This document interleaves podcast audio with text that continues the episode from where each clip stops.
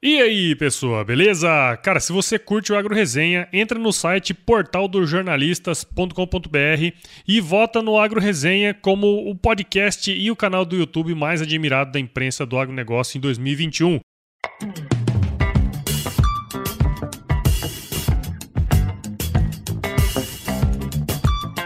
E aí, pessoa, tudo beleza? Estamos começando mais um episódio do Agro Resenha e nessa semana eu vou trazer aqui na íntegra mais um podcast que eu participei. Nesse caso, o episódio número 7 lá do podcast e também canal do YouTube, o Tudo Menos Política, em que eu fui entrevistado lá pela dupla Jorge Aguiar e Rafael Milas. Bom, o bate-papo aí girou em torno do agronegócio, também sobre podcast, e nós falamos de tudo menos política, ou não, né? Na verdade, falamos bastante de política. Bom, espero que você curta essa resenha, porque tá muito legal, cara. Então, firma o golpe que nós já já estamos de volta. Você ouve agora Agro Resenha Podcast. Aqui, a porteira não tem tramela para quem busca se informar sobre assuntos ligados ao agronegócio. A apresentação, Paulo Ozaki.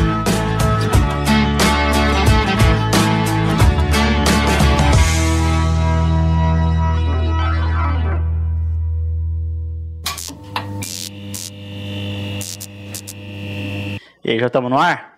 Estamos no ar, Jorge. Então, sejam muito bem-vindos, não politiqueiro, não politiqueira, a mais um episódio do Tudo Menos Política. Aê! Pessoal, hoje, é, inicialmente, né, Rafael, pedir para você que está nos assistindo no YouTube, no nosso canal, que você se inscreva, que você ative o sininho, que isso é muito importante. E quando você fala, aparece umas coisas animadas assim, ó. Exatamente. Então, por favor, galera, se inscreva no nosso canal para que a gente continue produzindo material de qualidade. Estou aqui ao lado, eu sou o Jorge Aguiar, estou aqui ao lado desse cara bonito, inteligente, querido, bem sucedido, dos olhos verdes, este galã, mais galã que Tony Ramos. Galã de quermesse. Como é que é o nome dele? É o Dom Jorge? Não, galera, é o Dom Jorge, é a nossa produção. Rafael Milas. Aê! Aê, muito bem. É o galão. É isso Galão. aí. Rafael, Galão. fala pra galera aí quem que é o nosso convidado de hoje, do nosso terceiro episódio do Tudo Menos Política. Cara, o nome dele é Paulo, ele é engenheiro agrônomo, formado na Exalc, lá de Piracicaba, cidade onde eu morei, inclusive. Ele é um podcaster já muito antigo, antes de todo mundo pensar em podcast. Lá estava ele sozinho, desbravando o mato e carpindo sozinho tudo, para que hoje a modinha, ele já era raiz daquela época já. E tam- também é engenheiro da Nutripura. Isso, trabalhando na Nutripura. Hoje eu tô como na parte de marketing da Nutripura, Oh. né? Então, pessoal, esse é Paulo Ozaki, do podcast Agro Agro Resenha. É Seja aí. muito bem-vindo, Paulo. Que grande honra tê-lo aqui. Cara, a gente está super feliz. Nós vamos falar de uma matéria, de um assunto muito legal, afeta nosso estado. Quando você vai para São Paulo, quando você vai para o Rio de Janeiro, quando você vai para fora do país, todo mundo fala: Ah, você é de Cuiabá, Mato Grosso, da terra do agro e tal. E, às vezes muito do cuiabano, da gente da capital ou mesmo do interior. Conversa pouco, fala pouco, discute pouco e nós vamos passar a entender um pouco esse universo. Então, por favor, conte para nossa galera que está nos ouvindo, nos, nos assistindo, é, um pouquinho da sua história, da sua trajetória, como você chegou até aqui. É isso aí. Bom, prazer, cara, estar aqui com vocês. Muito legal. Essa é uma experiência nova pra mim. Por mais que eu esteja há quase quatro anos no mundo do podcast, eu nunca gravei num, num estúdio, cara. Ah, que legal. Primeira vez. E, e- e outra coisa, é, é a primeira vez que você é o entrevistado também, né? Ou não? Não, eu já, eu já participei de outros podcasts, né? Aham. Como, como entrevistado. Inclusive, essa é uma ótima estratégia para quem quer trabalhar com podcast, é participar de outros, né? Porque daí Aham. você vai trocando audiência. Trocando e- experiências também. Experiência. Então, Tá, mas vamos contar a verdade. Só chamamos ele aqui, foda-se agro resenha, nada a ver com isso. A gente queria aprender as técnicas de como fazer um podcast bem sucedido. ah, vamos dar um migué, vamos falar sobre agro. Tamo... É, se for, né? Foda o agro. Posso revelar o que a gente estava falando aqui antes de, da gente começar? Aquela sua história da infância, de... Não. Opa. Vamos falar. com os primos da infância, que é a história? Pessoal, eu tenho aqui agora um desafio. história Comer Essa aí- tatu é bom, mas a dor nas costas, né? Na verdade, galera, a gente estava conversando aqui, é o seguinte. Nós temos um grande personagem do agro no estado de Mato Grosso que hoje está em evidência. E eu quero é, fazer ó, um desafio a você que está nos assistindo, nos ouvindo. que é o seguinte: vamos fazer Elusmar Sheffer ser o grande patrocinador do Tudo Menos Política. Para que você que não conhece quem é Elusmar Sheffer, é aquele torcedor do Colorado, do nosso querido internacional amado Salve Salve, que até eu agora virei Colorado. Elusmar Sheffer. Você não era Paulino? Não era Paulino até meia hora atrás? É, vamos depender se, se o Elusmar vai. Ah, tal, até ajudamos ele, né? Com o São Paulo ajudou. Exatamente. Eles só não fizeram a parte deles. Então, pessoal, você que está nos assistindo, é, está feito uh, lançado o desafio. Ajude essa mensagem chegar a Elusmar Sheffer. É, e qual que é o desafio que você falou, Rafael, do nosso, da nossa logo? Sim, mudaremos a cor da logo. Nada de azul.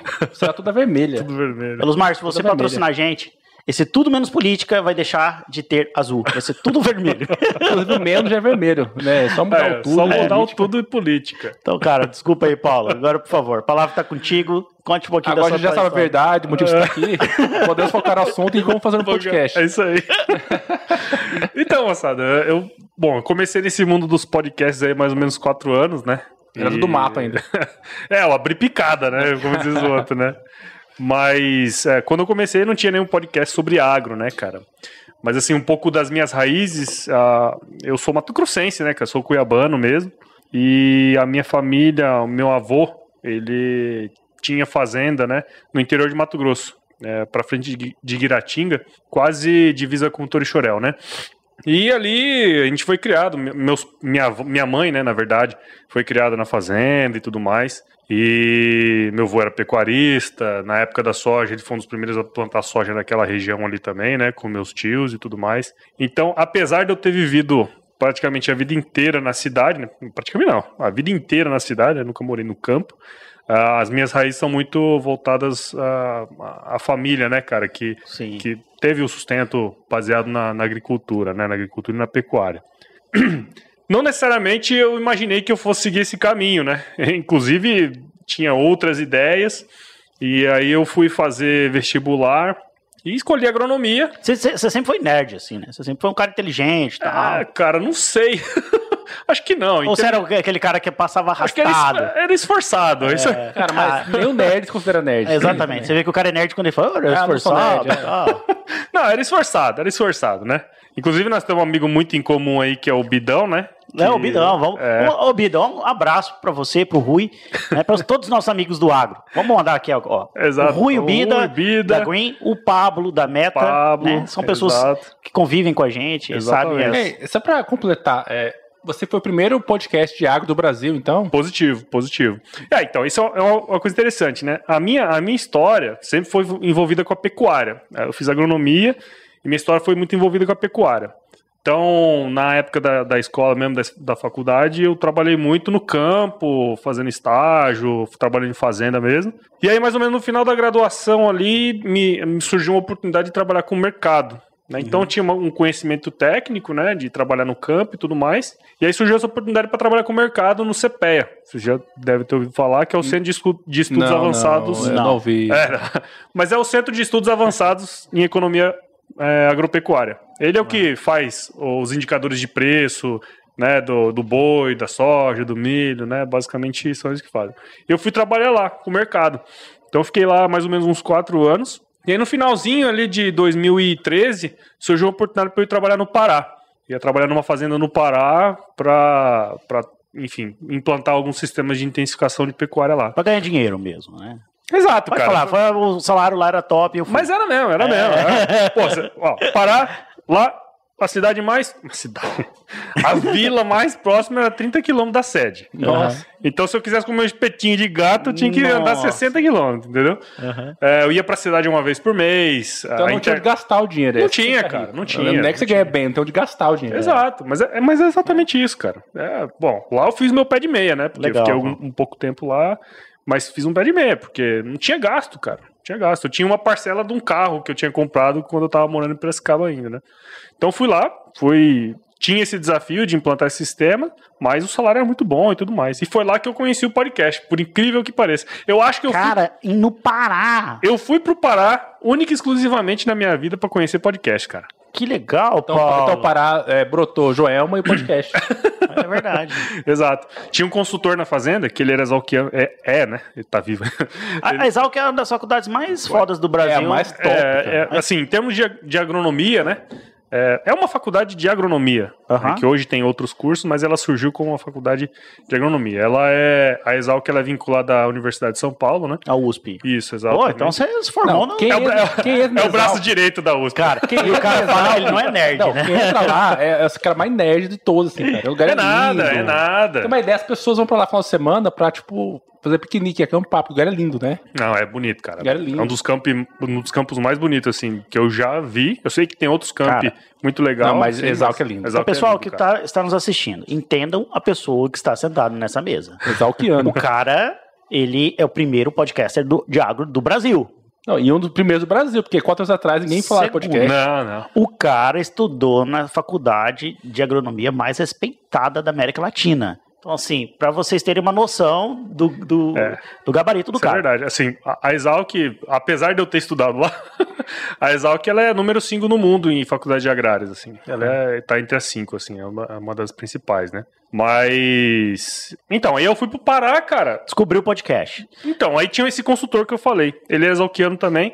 Ele chegou lá tal, e ele sabia que eu era exalquiano já também. E ele falou assim: Cara, você conhece o que é podcast? Eu respondo o que a maioria das pessoas responde. Pode o quê? Pode. eu falei, não, cara, podcast. E Aí foi explicar pra mim o que, que era. E aí, cara, foi ali que eu descobri, porque assim, na fazenda eu não pegava internet, não tinha, né? Em 2014, em 2013, é, no Pará, internet. É. entendeu? só, tinha- só tinha internet na sede, Aham. tá certo? E aí ele me ensinou que você podia deixar baixando os episódios e depois você podia escutar offline. Cara, foi a salvação, assim. Já no Spotify é isso? Não, na época não tinha Spotify, mas, mas tinha outros agregadores de podcast, né? Eu escutava no Castbox, no caso, né? E aí, cara, eu puta, descobri o mundo, né? Porque eu tava lá no Pará e podia ver notícias do Brasil inteiro, podia ver podcast fora do Brasil e tudo mais, né? Então eu fazia assim, deixava o celular na sede lá baixando os episódios de dia, chegava à noite, tava lá sem, te- sem TV, sem nada, Paulo, e escutar podcast. cara. pode interromper um segundo? Pode, na hora. É, você que já, se nós transportássemos a sua história para uma história de vida, você já tem cabelos brancos no podcast. Alguns. Se comparado a nós, né, Rafael? Que ainda não aprendemos alguns, a. alguns. Não aprendemos a andar ainda. É, Rafa, ô, ô, Paulo, o que é podcast? Cara, podcast, ela basicamente é uma mídia. Tá? As pessoas confundem muito podcast com programa. Né? Uhum. A gente tem aqui um show. Um Ah, era programa? Um programa é o- Oh, é o tudo errado, político. Como assim não é um programa? cara? Podcast é o meio de transmitir. Podcast Ah, é tá. um meio de transmitir. Assim como a televisão, assim como o rádio, o podcast é uma mídia, né? E ele é transmitido via internet através de um feed RSS, que basicamente é mais ou menos como se fosse o blog. Você lembra no blog que você assinava o blog? Sim. E aí, a hora que saía um artigo novo, pintava lá no seu e-mail, ó, Sim. tem artigo novo no blog? Podcast usa a mesma ferramenta, só que para transmitir áudio. Né? Então, o podcast é a mídia, tá certo? É, e ele vem da junção dos termos broadcasting, né? E do iPod. Porque na época era só o iPod que tinha a- o podcast. Então foi uma junção das duas, né?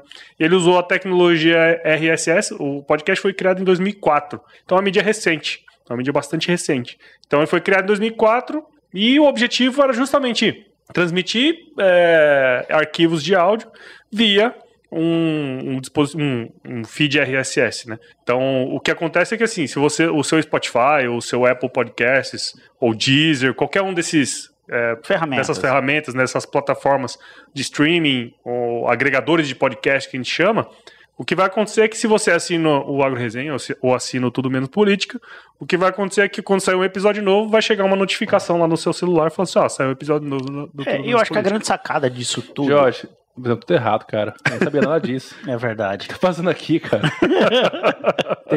Do que ele falou pra mim é novidade, eu não sabia nada. Na disso. verdade, o que nós vamos fazer é tudo menos podcast, então. Tudo- Vamos lá, o clima do podcast. É? R, Mas isso- mas RSS. É um feed RSS. eu achei, que cara. tá falando- eu achei que tá falando da União Soviética, o RSS.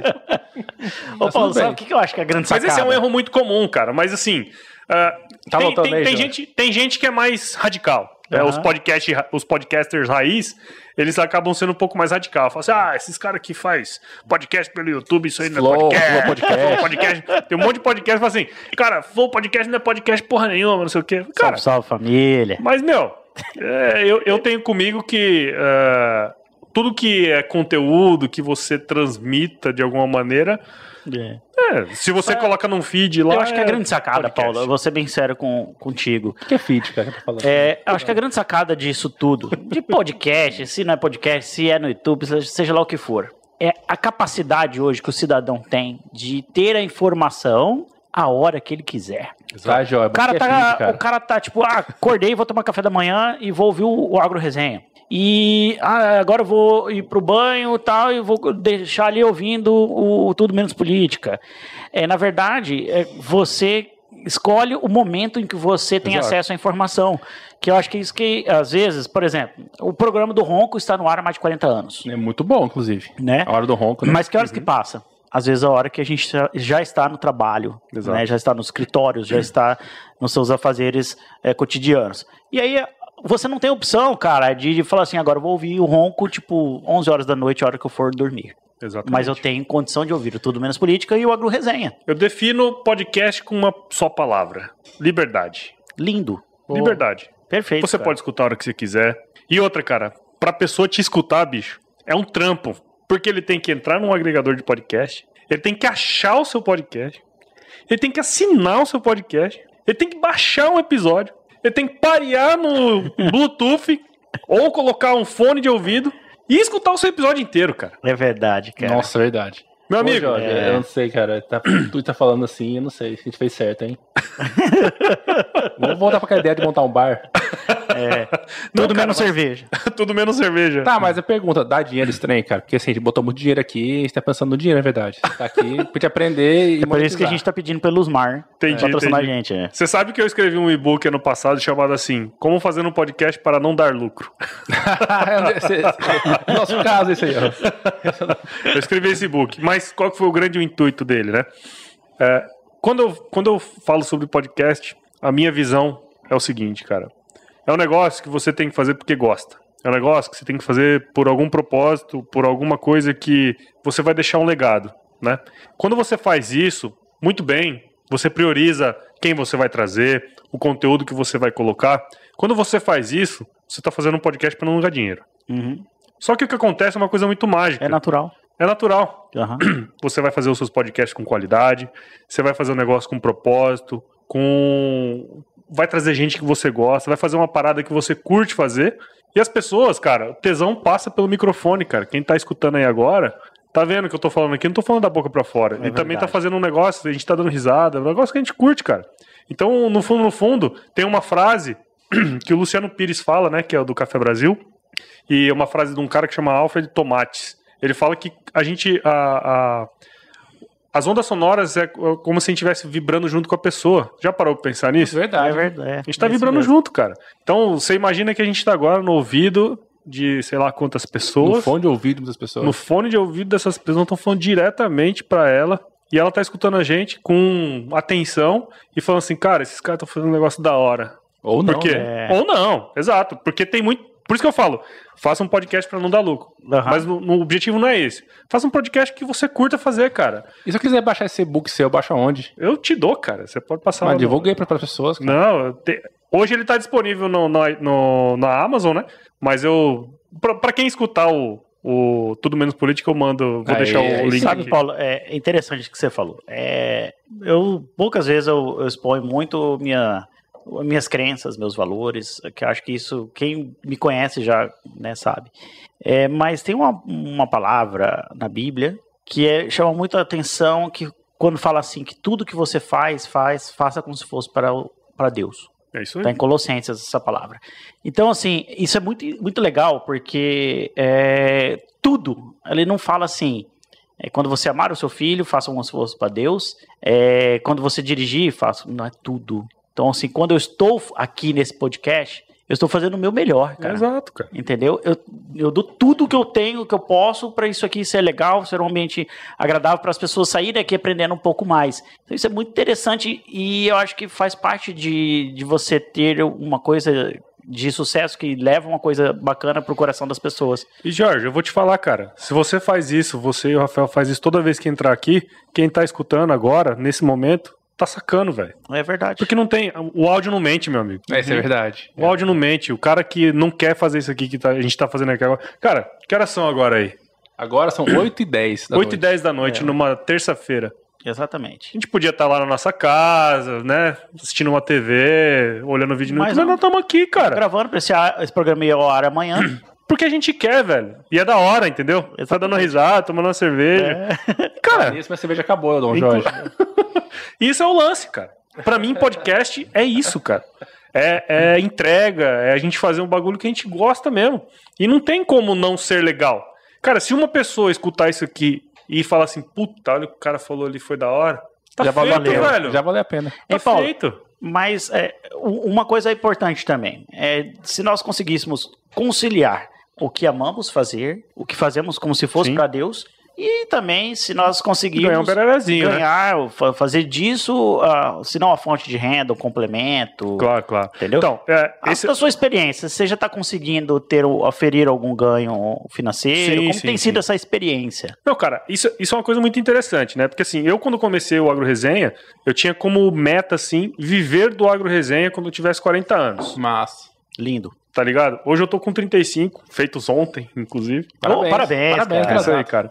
Então, eu tinha essa, essa visão. É, não sei, não- sabe, eu não sei se o Agro Resenha vai ser a minha a bola da vez quando eu tiver 40, mas foi através dele que um monte de coisa surgiu, né? Uhum. E eu esperava, sinceramente, começar a monetizar o Agro Resenha com mais ou menos uns 5 anos de podcast. Tá? Se fosse alguns anos atrás, se você falasse 7 anos, Você começou em 2017. comecei em 2017. 17. Ninguém falava disso. Ninguém falava e, eu, e hora que eu. E assim, e eu escutava, tá ligado? Só que eu escutava desde 2013, cara. Caramba. Nossa, cara. Você tá entendendo? E tipo, eu, em 2013 eu procurei pra ver se tinha algum podcast de agro, não tinha. E, cara, na época nem me deu na telha de falar, ah, vou- um dia eu vou ter um podcast. Não. Mas foi escutando um podcast que eu falei assim, cara, deixa eu ver se tem. Fui lá, não tinha ainda. Falei, meu, vou Tá aí. fazer. Porque uma hora alguém vai fazer. E quando você olha podcast e a turma do agro, tem, tem muita sinergia. Cara, na época que eu escutava, eu rodava 3 mil quilômetros por mês. Dentro de um Caraca, carro, dá pra você viajando. ouvir. Não, infinidades de podcasts. é, eu Tem escuto. assunto pra ouvir. Exato, cara. Então assim, eu falei, meu, isso aqui vai, vai virar. Isso aqui vai virar.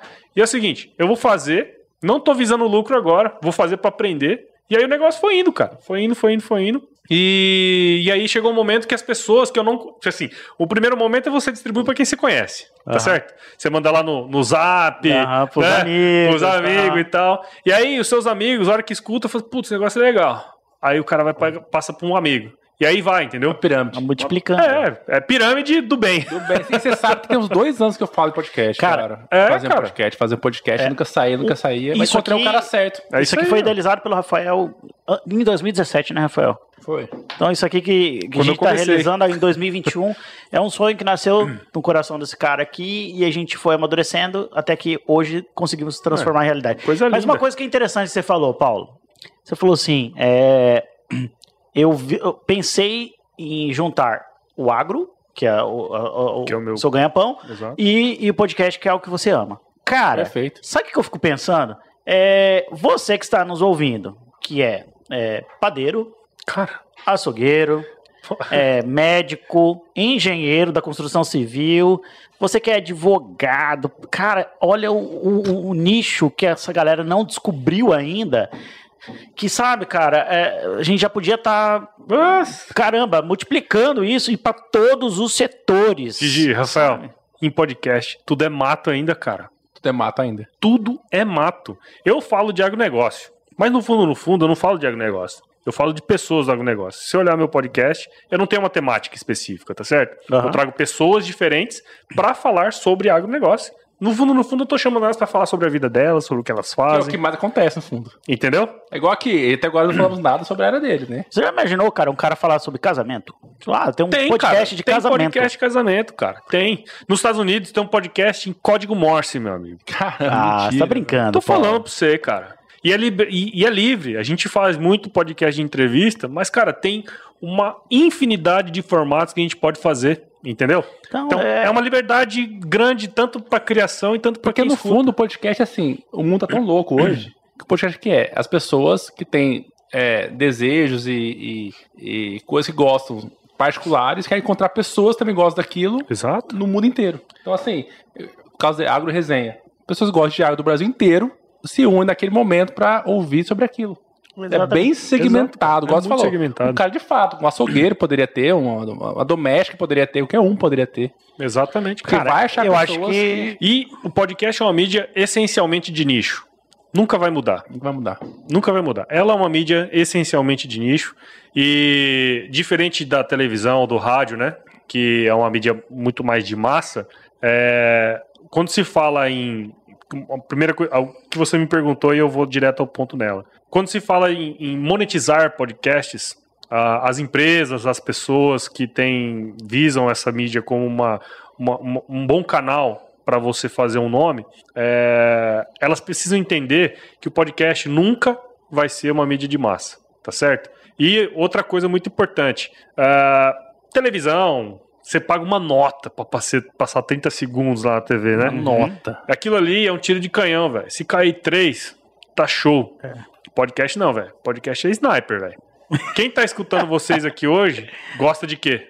Política. Então, Exatamente. anuncia aqui. Entendeu? Aham, Quem sim. tá escutando o negócio gosta de quê? De agro, meu irmão. Meu amigo, é na veia, cara. Aham. É na veia. Não tem isso, sabe? Então, essa, essa é a grande diferença. Só que a diferença é que o podcast não vende. A gente não vai chegar aqui e falar assim, ah, compre, não é igual no AM, né? Sim. Ou no FM. Compre não sei o quê, 10% de... Não existe, cara. Isso aqui é sobre criar relações, sobre criar é, vínculos, né? Pensamentos, Pensamentos, exato. ideias. As pessoas Cara, querem alguém para se conectar. Você falou uma coisa que me lembrou uma conversa que eu tive essa semana, não lembro quem foi, se foi que o Odon, quem foi. Tipo assim, pensa, pô, se um cara que daí tipo Faustão decidisse ter um podcast, não ia dar certo. Porque ele é de massa. provavelmente não daria certo. Qual que é o nicho que ele ia atacar, sabe? Então, eu, eu- eu- assim, pode ser que desse certo, mas se fosse um podcast bosta, cara, cara, não faz sucesso. É verdade. Pô, vamos finalmente tocar na, área dele? Vamos. A gente tá falando várias coisas, várias habilidades aqui, não É, tocamos na área em- dele. empreender, Paulo. É, mas tá, vamos, vamos para a área dele, mas também falar um pouquinho do, da questão de empreendedorismo. Nós já sugamos que tem sugar dele já. É, porque é interessante, né, cara? A questão. Como que é empreender no agro hoje? Nós temos um estado ah, que às vezes mais atrapalha do que ajuda. É, e esse relacionamento que você tem com produtores, com pessoas que estão fazendo, ah, produzindo o alimento para o mundo, né? É, como que é empreender hoje, Paulo, no Brasil? Tá difícil, tá fácil? No agro, Cara, especificamente. assim, empreender no Brasil é uma baita de um, de um problema, né? Problema não, mas assim, É um desafio. é um né? desafio, né? Só que não tem nenhum setor hoje no Brasil que é tão próspero quanto o agronegócio. Não existe. E as dificuldades, quais são? Ah, cara, são, são várias. Climática né? eu já Se- sei se- que é um- É, se você for trabalhar. Porque assim, acho que é importante a gente voltar um passo e explicar o que é agronegócio. Isso é uma coisa que muita gente não sabe.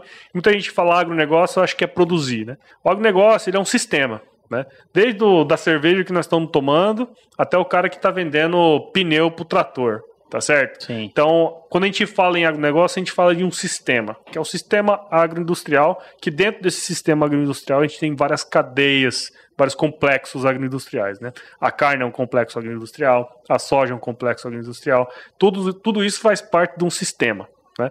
Então, é, quando a gente trata de agronegócio, a gente está falando de vários elos de cadeia, vários elos desse sistema, e a produção agropecuária é uma delas, né? Quando a gente fala de produção agropecuária, obviamente, que é aí a agropecuária, que é a diferença de agropecuária para agronegócio, né? Sim. Então, a agropecuária, aquilo que é produzido dentro da porteira, é, soja, milho, algodão, no nosso caso, que são os grandes, né? Boi e tudo mais, e qualquer outra cultura agrícola ou pecuária, é, é, uma, é uma indústria a céu aberto, cara. Tá certo? É, o, máximo, o, ser humano tem há milênios tentado controlar o clima, né? O tempo. o tempo e tudo mais, ou, ou suprir as deficiências que o clima dá, né? Se chove, a irrigação chove. é uma delas, por exemplo, se você for para pensar, a gente está tentando suprir uma, uma necessidade que é intrínseca à agricultura, né? É, então, cara, quem empreende no campo é essencialmente uma pessoa que toma risco, né? Então, por si só já é uma atividade Só para ser Difícil. aberto já é um risco. Entendeu? Sim. É, óbvio que dentro de cada uma delas, dentro da agropecuária, tem vários segmentos que você pode seguir, né? É, você pode ir para hortaliça, que é um negócio super complexo. Todo mundo acha, acha lindo ter uma alface, né? Não, é fácil. A aparência Mas, que cara, dá é que é mais controlado, né? Ou é não? um pouco, depende do sistema. Depende do sistema, né? Se for um sistema, por exemplo, de de Daqueles caninhos que passa água né? dentro. Hidropônico, no caso. Exato. Legalmente falando. Chama-se uma... hidropônico. É, agora, Tinha outra, outra é um, imagem São os caninhos é, que os alfaces ficam dentro do cano e Isso. passando água limpa ali. É, é água, é água com, com... Dá pra plantar alface assim? Com adubo. É, é, água com adubo. É mais ou menos isso aí mesmo. Então, o, a água é o veículo, né? Como se substituísse o solo, Sim. a terra e tudo mais. Só que tem sistemas que tem, que é a terra. Né? E aí você está sujeito a tudo que, que o clima pode dar. Então, assim, o que eu sempre costumo dizer é que o cara que empreende no campo, ele é um tomador de risco por natureza. É um doidão, né? É, um doidão. Ah, dependendo cara. do sistema, é mais, ou dependendo do sistema e dependendo da cultura, ele é mais ou menos, né?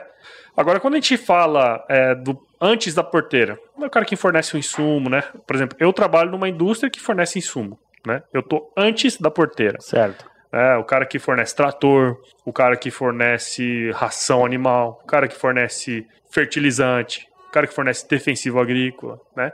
Sim, cara, tem uma, uma pergunta interessante para a gente fazer, que às vezes a tecnologia é, é, ela auxilia o homem do campo, por exemplo, na questão climática. Mas às vezes ela pode trazer uma anomalia, uma questão ali, é, até de questão de relação humana, que assim, é, se nós pensássemos, no homem do campo, que ele trabalha efetivamente no campo, é, há 20 anos atrás ele não tinha um celular na mão, sabe? Ele não tinha acesso à internet, a um WhatsApp, a um vídeo de mulher pelada. E agora, cara, o filho dele, que está agora com 18, 20 anos, Uh, ele tem acesso a tudo isso aí. Ele não quer ficar no campo, meu irmão. Ele, ele quer ter os X vídeos. Ele quer X vídeos, sabe? É ele... só calo na mão, né? Exatamente. Paulo, isso não está trazendo, cara, um pouquinho de, de é, dificuldades para o empreendimento, para a questão do empreendedor do campo?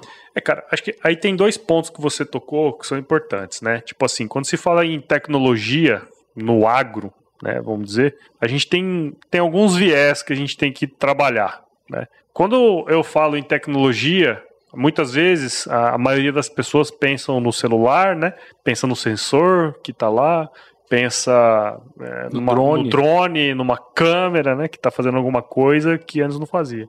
Mas no, no agro tem a tecnologia é, embutida nas coisas. Você está entendendo? Embutida nas práticas, que são a, é a ciência agrícola, né? A ciência a, agrária, vamos dizer assim. Então, você fazer um plantio, um plantio direto, por exemplo, hoje, é uma baita de uma tecnologia, cara, nacional. O que, que, é isso aí? Plantio direto é o que revolucionou a agricultura no Cerrado, por exemplo. É, hoje a gente, quando você tira uma cultura, você não precisa revolver a terra. Você planta em cima da palhada. Né? Nos Estados Unidos, você tem que revolver a terra, tem que arar, gradear. Aqui você não faz isso, é uma prática conservacionista. É uma tecnologia nacional, uma tecnologia é, agrária, que os caras da Exalc pensaram. Não, não foi cara da Exalc, não, cara. É assim, é, isso é uma prática. É o dia a dia. É, é uma que prática massa, que é cara. feita. Mas e se exportar para o mundo hoje? Cara, isso é uma prática quando a gente fala assim em, em agricultura tropical. Isso hum, hoje tá. tem muito sim, aqui entendi. nos trópicos, né? No Brasil, o Brasil foi precursor, tem sim em outros lugares, mas é, isso é o que foi difundido no Brasil. Então a gente tem que pensar em tecnologia, por exemplo, o que tem de tecnologia numa semente, cara, de soja, você não tem noção de quantos tudo e quantos anos de desenvolvimento que tem ali Caraca. em laboratório e tudo mais, entendeu? Foda, né, cara? Então, quando a gente fala de tecnologia, muitas vezes a gente pensa, né, no microfone, no, no drone, celular, mano. no drone, mas, cara, tudo que já foi desenvolvido em ciências agrárias hoje, cara, pra gente estar tá do jeito que a gente tá hoje, velho, foi muito crânio, velho. Foi uhum. muito cérebro, foi muitas horas de estudo, foram, assim, milhões de dólares investidos, sabe? É, eu, eu tenho, eu não sei se você sabe, é, eu tenho um cunhado que é agrônomo. Uhum. E, e, ele, assim, cara, ele chegou no estado aqui quando tudo era mato mesmo, sabe? E aí ele conta assim, ele fala, Jorge, uh, quando eu cheguei aqui, a gente começava uma picada, e se a gente errasse um metro aqui no início, a gente chegava quilômetros no final, né? Porque vai fazendo um ângulo diferente Sim. que você no final você não chega no ponto que você deseja. Exato. E hoje o GPS é animal. E, Sem dúvida. E a gente tem drones, né, cara? O drone não é hoje não é feito apenas para fazer imagens aéreas. Como é que tá essa questão dos drones? No, É, no cara, é isso que eu tô falando. É esse tipo de, tecnologia, né, que a gente tá falando, por exemplo, drone, celular, dados, GPS, tudo mais. Pra mim, tudo isso são meios. Meios pra você fazer as coisas melhor, né? Uhum. É, há, há 20 anos atrás, se você começasse uma picada aqui e não colocasse no ângulo certo, você errar Sim. alguns quilômetros, tá certo? Certo. Hoje, você faz isso de forma otimizada, você vai reto, né? E faz o que se fazia a mesma coisa que se fazia no passado, só que de forma mais otimizada. Então eu vejo a, te- a tecnologia como um meio para você fazer as coisas certas. Né? Então, quando você pega, por exemplo, tecnologia de aplicação de defensivos, o tanto que mudou isso nos últimos anos, cara, o tanto que era utilizado de calda no passado, por exemplo, você fazer um hectare, você usava 700, 800 litros de calda. O que é calda, cara? Calda é o que vai dentro do pulverizador. É do a avião água. ou não? Do avião? Ou do avião, ou do trator, tudo mais, né? Certo. Mas é a água que você coloca lá dentro. Ah, Aham. É a água que é o vetor, né? Para você colocar os defensivos e tudo mais e pulverizar na lavoura, né? O que tem de tecnologia de aplicação hoje, cara, que economiza água, economiza espaço, entendeu? Então, nesse assunto, o que você diria para essas pessoas que dizem que "Nó, hoje nós comemos agrotóxico, não sei o que, então isso é uma lenda hoje. Cara, é uma lenda por vários, por vários motivos, né? A principal delas é que os produtos que mais utilizam defensivos agrícolas hoje, eles são produtos que a gente não consome direto, né? Como é o caso de soja, milho, algodão, pastagem, né? São todos, é, são todas culturas que têm aplicação de defensivo, onde que tem maior aplicação de defensivo. Só que para chegar até o prato da, né? o algodão- alface, cê- tomate não vem, né? não, ele vem, só que assim, as aplicações elas são feitas cumprindo prazo, carência, né? Então, assim, o, se você olhar lá no, no- acho que é no para, para, eu não lembro agora o nome da sigla lá que tem um estudo de defensivos agrícolas em, em alimentos, né? Cara, a contaminação por agrotóxico no Brasil é ínfima. Tem gente que bebe agrotóxico para se suicidar e não consegue morrer. Sério mesmo, cara? É sério, cara. Cara, É bizarro muito isso. sério. Não, assim, eu tô falando aqui, mas assim, isso é muito sério. Tem muita gente que consome veneno, né? Que é agrotóxico, achando que aquilo ele vai matar e não mata, cara. Cara, que doido isso. Então, Entendeu? então peraí, só pra eu, pra eu entender. Eu tô de dieta, tentando emagrecer. Não sei se reparou, mas é. Talvez seja o ângulo da câmera, eu pareço um pouco. É porque é o. Ramones aí que tá assim. É, tá. A camisa. Então, o meu alface pra dieta eu posso comer de boa. Claro. Eu Não Você corre, falar que boa nem nada. É só- você corre, não, mas aí que tá. Você corre o risco de morrer ou de morrer ou de pegar uma intoxicação por por protozoário maior do que por agrotóxico, cara. Ah, então eu boto aqui Lombriga. o protozoário. Como é que eu tenho que falar tecnicamente correto? É agrotóxicos ou defensivos agrícolas? Ah, cara, eu não tenho muita essa moagem, não. Mas, pra, pra, Você é raiz, qualquer né? coisa, eu sou raiz. Mas assim, defensivo agrícola a gente usa como se. Você fala assim, é, como é que é? Remédio tóxicos. É que é foda, né, cara? Você fala falo- droga? Eu falo, falo. É, você vai na drogaria, né? Sim, Ou você vai na farmácia? Qualquer um dos dois. É, Entendeu? É, droga. a mesma coisa, cara. É que, na verdade, a, a diferença entre o veneno e o remédio é a dose. É a dose, exatamente. Você reparou que só fala de alface. Eu aqui, né? O Jorge não come essas coisas, cara. Alface, eu não, nem corre esse risco, eu não como tomate, nem alface. Pô, Mas viu, é você, você passa, você passa SBP em casa? Sim. Passamos. Então, você sabe que ali tem uma dosagem maior do que usa num hectare?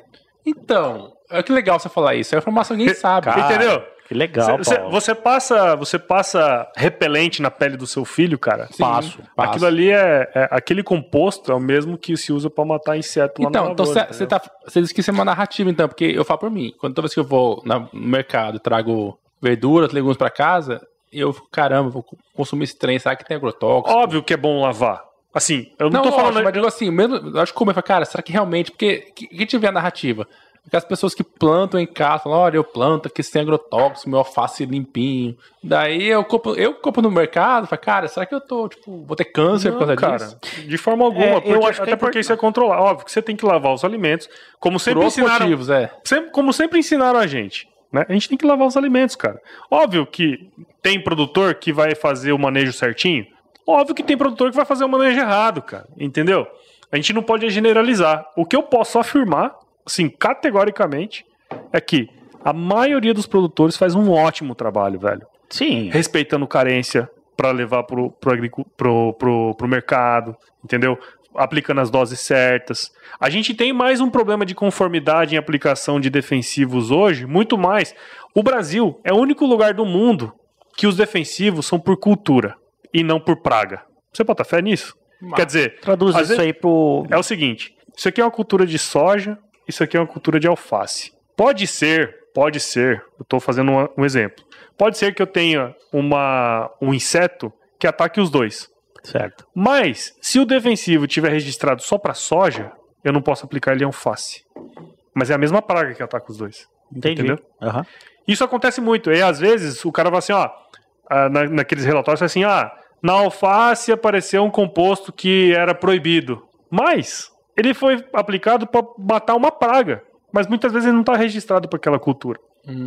Entendeu? Nos outros países, a grande maioria dos outros países, os defensivos eles são registrados por praga. E aí, se Você aquela, poderia aplicar. se, se aquela praga ataca a alface ou ataca a soja, meu amigo, taca-lhe pau. Aham. É, Entendeu? A questão é solucionar a praga, né? Então, o que acontece muitas vezes das. é, como é- a falta de conformidade, às vezes, em algum, em algum herbicida ou algum inseticida que vai num produto, é porque aquele produto não está registrado para aquela cultura. Mas ele matou a praga que estava ali, entendeu? Sim. Ei, Paulo, mas é interessante, cara, porque, ah, por exemplo, no nosso estado, é, hoje nós temos uma Assembleia Legislativa, né, que hoje discute pra caramba essa questão de defensivos agrícolas. Eu fiz uma pesquisa é, para estarmos aqui hoje, né, e eu vi ali, cara, projetos do tipo proibir a- a- os aviões que fazem aplicação dos defensivos. Uhum. A proibição de, de alguns tipos de, de defensivos. É, um programa é, de desestímulo da aplicação de, ah, de defensivos.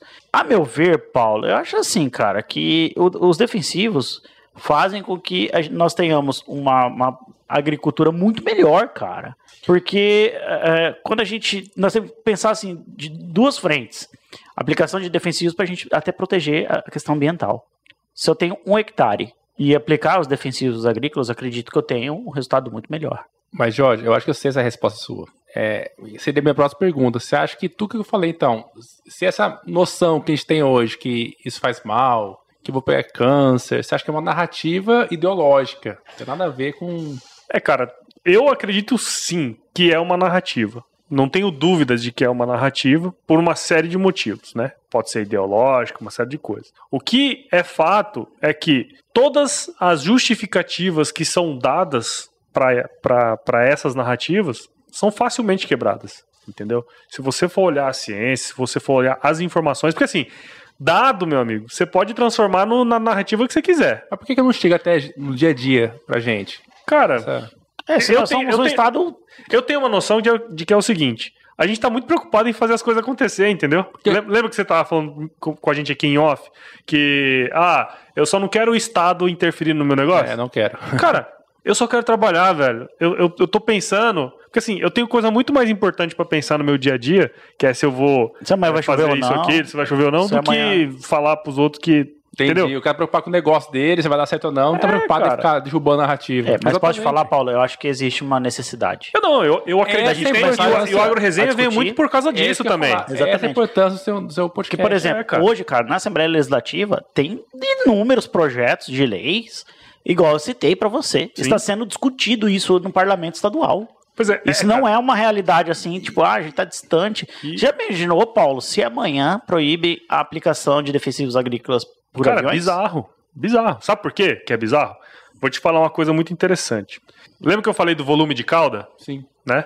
Normalmente, vamos supor assim, ó, um inseticida aí comum. Você joga um litro, um litro e meio por hectare de princípio ativo. Nossa, só. Você tá entendendo?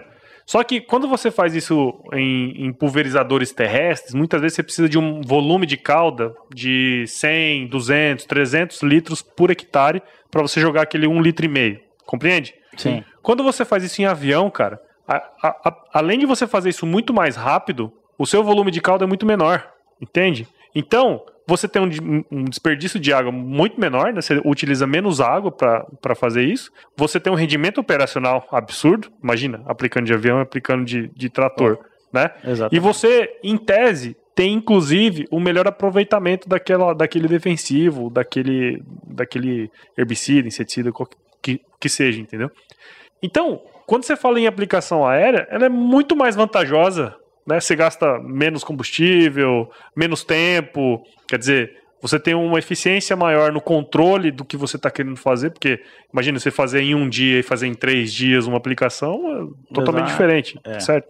Então, é, são, são certas coisas assim. Eu estou falando que todas as aplicações aéreas são feitas legal, não, cara. Então, Óbvio que é, tem erro, como velho. Garantir, não, mas a gente sim. tem que partir sempre do princípio que esteja, né? Sim, mas o Brasil seria essa potência se não, se não fosse isso. Exato. Lógico que tem erros, cara. Se você aplicar no horário errado, se aplicar com vento, vai ter deriva, vai matar, igual teve no Rio Grande do Sul, que foi um caso isolado, que mataram um monte de comédia abelha, lembra que, que teve isso aí? Não, não ro... é, Então, mas rolou uma pulverização aérea e, cara, o cara aplicou no horário errado, de uma forma totalmente equivocada. Seja, é pura ciência mesmo. Tem é, cara, certo. óbvio, velho. Tem horário certo. Você não pode aplicar no meio da tarde com vento. Uhum. Se tiver vento acima de tantos quilômetros por hora, você não pode aplicar nenhum doido, defensivo, cara. entendeu? É isso, é técnica, né? É técnica, é, cara. Não é tudo isso tem parâmetro. Tudo isso tem parâmetro. Quando você estuda agronomia, tudo isso tem parâmetro, cara. Uhum. Então, se você aplica fora do horário, né? O produto que não é registrado para aquela cultura, meu, vai deu merda. Vai dar merda. Deu ruim. E deu matou um monte de colmeia. Aí o que, que, que, saiu na mídia? agrotóxicos matam é abelhas é que estão não sei o que. Ah, foi um erro técnico. Mas foi um erro técnico num lugar. No eu lembro, Sul, extinção das abelhas, a prejudicar não sei o que. Cara, mas sabe o que, que, eu penso disso? É, eu tava assistindo um documentário esses dias que falava assim que graças ao governo FHC, o brasileiro passou a comer mais, comer mais proteína, certo? O pobre. Então, assim, não só graças ao governo FHC, graças ao agronegócio. Então, assim, as pessoas que criticam muitas vezes, falar ah, tem agrotóxico na, na, nas verduras, é, a pecuária é, é, malvada porque ela toma espaço de quê, e coitado do boi, não pensam que, na verdade, essas mesmas pessoas defendem as minorias, os pobres, graças ao agronegócio, o pobre hoje tem acesso à carne, Sim. alface, o tomate, mais barato. Cara, e isso que você falou é uma coisa que é muito interessante, né? Porque a gente aumentou nossa produção, né? E especialmente nós aumentamos sobremaneira a nossa produtividade. Sim. Né? E quando a gente aumenta a produção por área, a gente diminui a necessidade de aumentar a área, né? Então, é, parece um contrassenso, mas o aumento da produtividade diminui ele a diminui a necessidade por abertura, né, que é desmatamento e tudo mais. Tô falando aqui que não existe desmatamento ilegal? Existe. Claro. De forma alguma, cara. Tem um monte de safado fazendo isso, cara. Uhum. Mas não é a maioria, meu. E não é a regra. E a tá regra dentro é... da lei. Uhum. Entendeu? O lance é tá dentro da lei. O que acontece muito é que os ambientalistas, em, em regra geral, eles querem, inclusive, diminuir o desmatamento que tá na lei. Entendeu? É porque a gente preserva pra caramba, né? Eu vou dar um exemplo para você. Eu tive em São Paulo agora em janeiro e ali eu fui no museu e tal, daí a pessoa mostrou no Museu Catavento, e a pessoa mostrou um mapa e mostrou, oh, isso aqui é uma, são as florestas, tá? Aí eu tinha falado, cara, de Mato Grosso, e ela virou para mim e falou assim, ah, então você é daquele estado que fica derrubando árvore para plantar soja. Entendeu? Como é que você encara, cara, esse tipo de afirmação, Paulo? É foda, cara, né, cara. É complicado, porque assim, de certa maneira, nós derrubamos a árvore para fazer. Mas, tá tem, certo? mas hoje tem bife na mesa do pobre também quanto isso. Então, é toda uma questão de decisão. Né? Uh, algum tempo atrás, a Europa, especialmente a França, decidiu que eles iam dar subsídio para os pequenos produtores para eles serem poucos, pouco produtivos, né? Uhum. Para preservar. Uh, no fundo, não preserva porra nenhuma, né? Porque já, já derrubou tudo que tinha para derrubar. Sim. E aí eles dão uma grana pro cara e o cara não precisa aumentar a produtividade, porque ele tem a graninha do governo ali, entendeu? E, e aí, quando a gente olha pro Brasil, cara, você falou aí de empreendedorismo. Sim. Meu, para você empreender no Brasil num, numa área que é, você assume muito risco, cara, qualquer coisinha, qualquer mudança, e hoje política influencia totalmente na rentabilidade do produtor, qualquer coisa quebra um cara. Né? Sim. Então, assim, é, eu acho que tem que tomar muito cuidado, né, cara, quando a gente coloca esse negócio. E quando você falou que a gente, possi a, a, o nosso desenvolvimento econômico possibilitou que a gente pudesse trazer alimento barato, é fato, cara. Isso É foi, Uma fato. de- foi uma decisão, é uma decisão de Estado. A gente precisa. Quando, quando foi na década de 50, 60, que falaram assim, ó, quem for para Mato Grosso vai ganhar terra, foi uma decisão de Estado, cara. Os caras vieram, abriram as terras aqui, porque, Desbravaram tudo. porque o, o governo falou Tava que dando terra tava dando terra pra desmatar e fazer produção. Mas isso foi uma decisão de Estado, cara. Pensando a longo prazo. Pensando que a gente precisa ter segurança alimentar. Tanto que é, você pergunta- eu, eu falo que meus pais falam isso, os seus pais devem falar também, os seus também, que na infância deles, é, se fosse pra classe média, né? A carne não era algo no dia a dia, Não. era mais frango. De forma alguma. A carne era Ovo, assim. cara. O ovo, a, a carne era algo assim especial, final de semana. Não era o dia a dia. O dia a dia era, era arroz, ovo e feijão. É, cara. Se hoje a carne tá no nosso dia a dia, é por graça ao agronegócio. Assim como qualquer outro produto, cara. Nós passamos de importador de produto para exportador, Mas, cara. É. Isso é, isso é muito importante, porque foi uma decisão de Estado, né? As pessoas vieram para cá, fizeram as aberturas, tá certo? Ah, e hoje a gente possibilitou com que o Brasil crescesse, cara. O agronegócio representa 23 ou 24% do PIB do Brasil. É o celeiro do mundo, inclusive, considerado. É, falam muito de celeiro no mundo, né? Eu acho que tem essa, essa designação. Mas assim, cara, é muito. é, A representatividade do agro no- na nossa economia é muito grande. Se você pegar Estados Unidos. Ah, Estados Unidos é o maior produtor agropecuário do mundo. Em tudo quanto é cultura, os caras produzem pra caramba. O PIB do agronegócio lá representa pouco, coisa de 2, 3, 5%. Mas é porque tem outras coisas a mais também. Exatamente. Os caras do Silício, ó, as maiores empresas de tecnologia estão lá, né?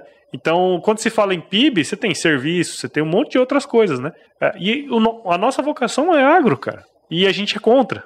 É entendeu? É, é- é meio, É bizarro. é, é meio é, bizarro, assim. mas aí a gente- tem que ter. a gente teria que ter é, orgulho, né? Aham. Assim como nos Estados Unidos você for lá, você for nos estados que são predominantemente agropecuários, cara, os caras têm orgulho daquela parada lá, sabe? Tá, É. mas só pra, só pra finalizar esse assunto, Gi, é, você já teve algum problema com algum ambientalista, assim, no seu podcast? Você fala essas coisas? Já teve algum... Não, cara, é assim, como eu falei, no, no meu podcast eu sempre trago as pessoas para falar sobre a vida delas e o que elas fazem, né? Eu trouxe gente que trabalha com orgânico, trouxe, assim, eu, eu não sou um defensor do orgânico, muito pelo contrário.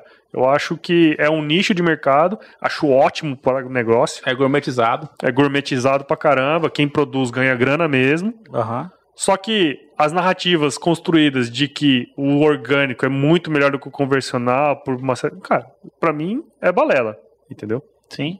Bem- bem- sendo bem Até sincero. porque se tudo fosse orgânico, a turma tava morrendo de fome. É, não tem como, cara. E, e até aspectos organolépticos Ué, você, da não, você comida. não viu aquela matéria, não sei se foi o SBT que fez, ou a Globo, que mostrava que os caras que vendem orgânico no centro de São Paulo, É, na verdade, comprava- compravam a Ceasa É, mas é, cara. Sério? e vendiam como orgânico. Todo, todo mundo fala. Merda, foda. Assim, todo mundo fala que o orgânico é, é mais saudável, que o orgânico é isso, que o orgânico é aquilo. Só que não tem nenhum estudo que comprova que tem diferença mesmo. Aham.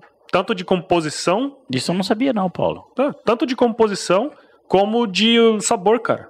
Se você comer uma cenoura orgânica e uma cenoura não orgânica, você não Ninguém vai sabe saber. qual é. Por isso que os caras vendem cenoura que não é orgânica. Ceasa orgânica. e o cara compra lá e tal. Entendi. Exatamente, entendeu? Doido isso, cara. Então, assim, é, é uma série de construções que são feitas, né? Na, na minha opinião, são ideológicas. Grande maioria delas. E, cara, não tem, não tem fundamentação. É, essa Científico. questão. Cara, eu posso falar um negócio pra você, Paulo? Acho que essa questão ideológica é terrível, cara. Que, por exemplo, a gente pega uma fala do Macron que fala assim: depender da soja eh, brasileira, é, como é que fala? É incentivar o, o desmatamento da Amazônia. Né? É, mas fala interesses comerciais, nem ideológicos. Exatamente. É. O que você pensa sobre isso aí, cara? Cara, eu tive na França em 2017, 2016. Que fino, hein, cara? Teve na França. É, não, É, mas cara, eu fui a trabalho. cara. Eu fui a trabalho. Nós estávamos Não, ro- rolando. exatamente. Ou seja, ele ganhou pra estar lá. É, Eu, eu tava a trabalho, cara. E eu fui numa plantação de soja lá, entendeu? Uma bosta. Uma terra ruim do caralho, entendeu? Ou seja, você que foi dar aula pros caras. Não, não fui dar aula porque eu não entendo porra nenhuma de soja também, né? Mas assim, co- como eu falei, assim como ocupamos o oeste do Brasil na década de 50, foi uma decisão de Estado, Estado, muito bem feito, inclusive. entendeu? então, na a- época. a quem E interessa, assim como Paulo? na França, foi uma decisão de Estado. Você não aumentar a produtividade e manter os caras do jeito que eles Tá. estão, entendeu? Eu, eu tive acesso a estudos, por exemplo, que fala que eles preservam hoje é, 4%. Sim. Então, a quem interessa, porra, essa narrativa?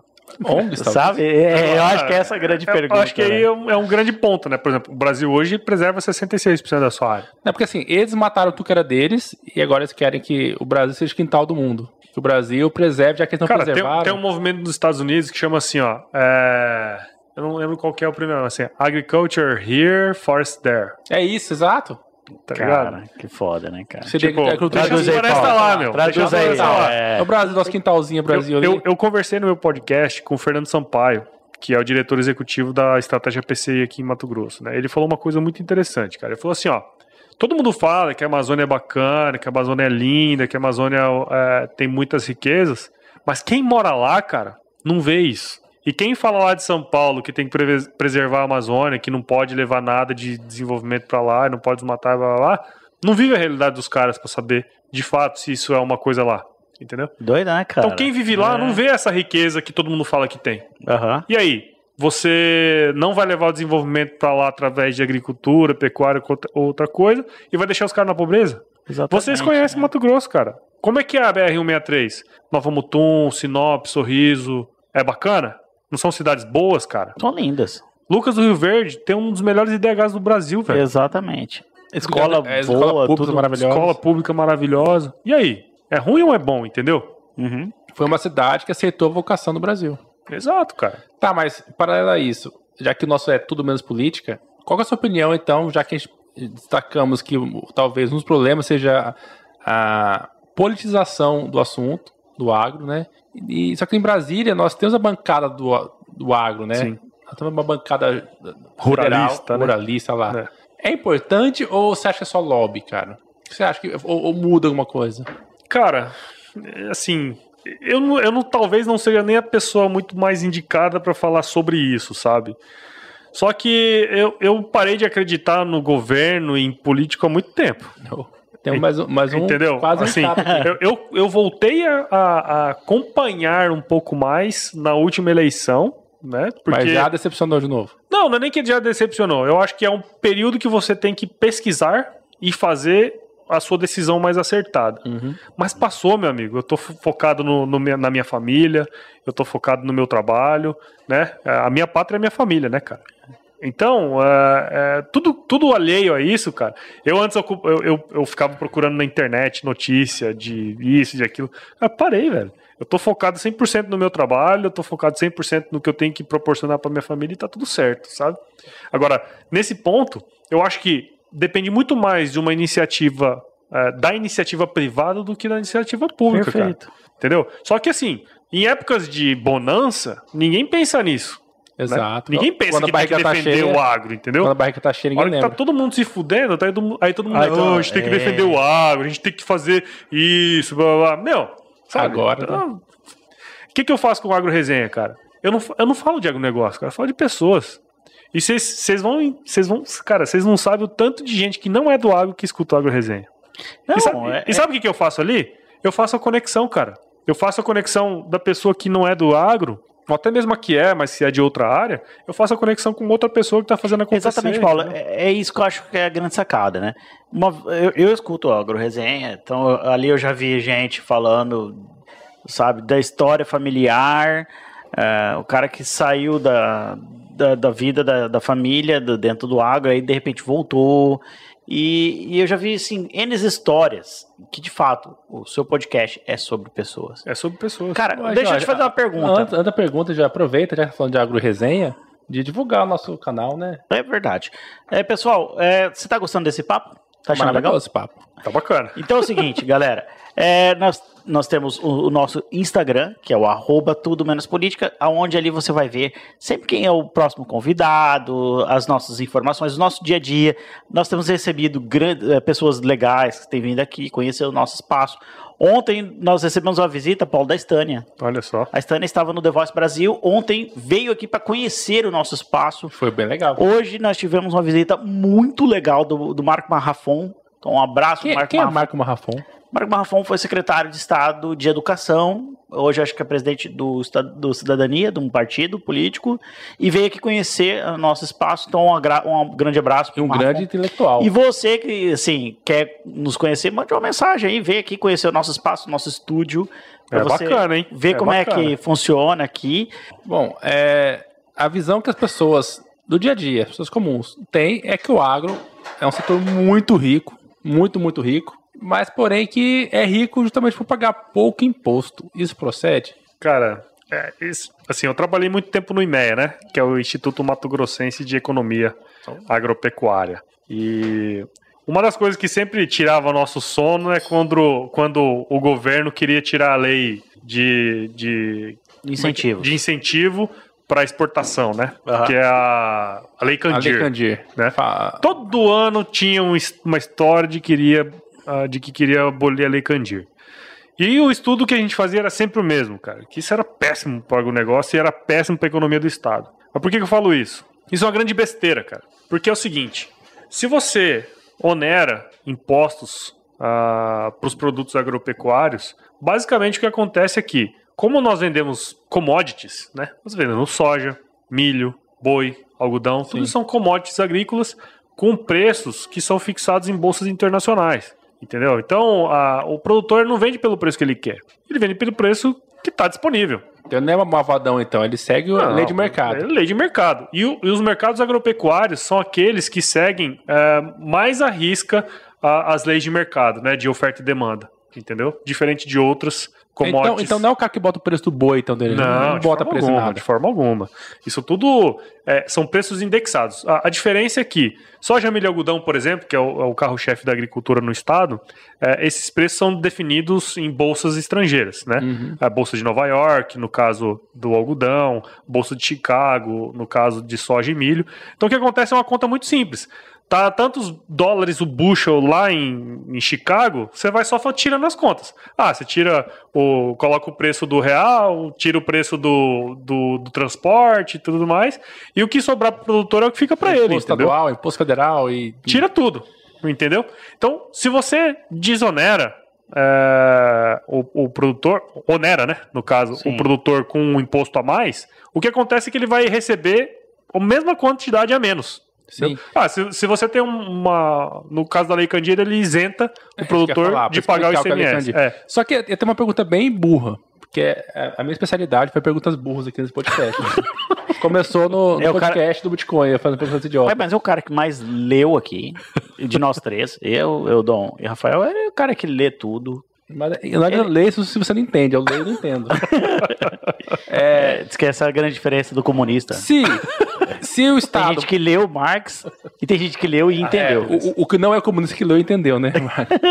Mas se, se o, o Estado produz, por exemplo, Mato Grosso produz no ano tantos bilhões. Na verdade, o dinheiro não é dele. Não. Ele manda o governo federal, certo? O governo federal pega e transforma num bolo, fatia esse bolo e redistribui para os estados. Então, o que, que na prática, a União pega a produção do estado, redistribui e devolve uma parte para Mato Grosso, certo? Então, quando o, o estado quer atrapalhar a Lei Candir, quer, ou muitas vezes quer acabar com ela, a Lei Candir nada mais é do que devolver para o estado algo que era dele. Não é assim, porque devolveu para a União isso. Não é mais ou menos assim, é confuso. É, cara, eu, eu, eu entendo, nível. eu entendo muito pouco sobre isso. O que eu sei é que, assim, é, você tira o ICMS daquela mercadoria, né? O Imposto de Circulação de Mercadorias, né? Você tira aquele IC- ICMS. Aquele, aquele tributo, ele vai direto para os cofres do Estado. Sim, O ICMS, ele é estadual, né? sim. Então ele vai direto para o cofre do Estado. Então, teoricamente, teoricamente,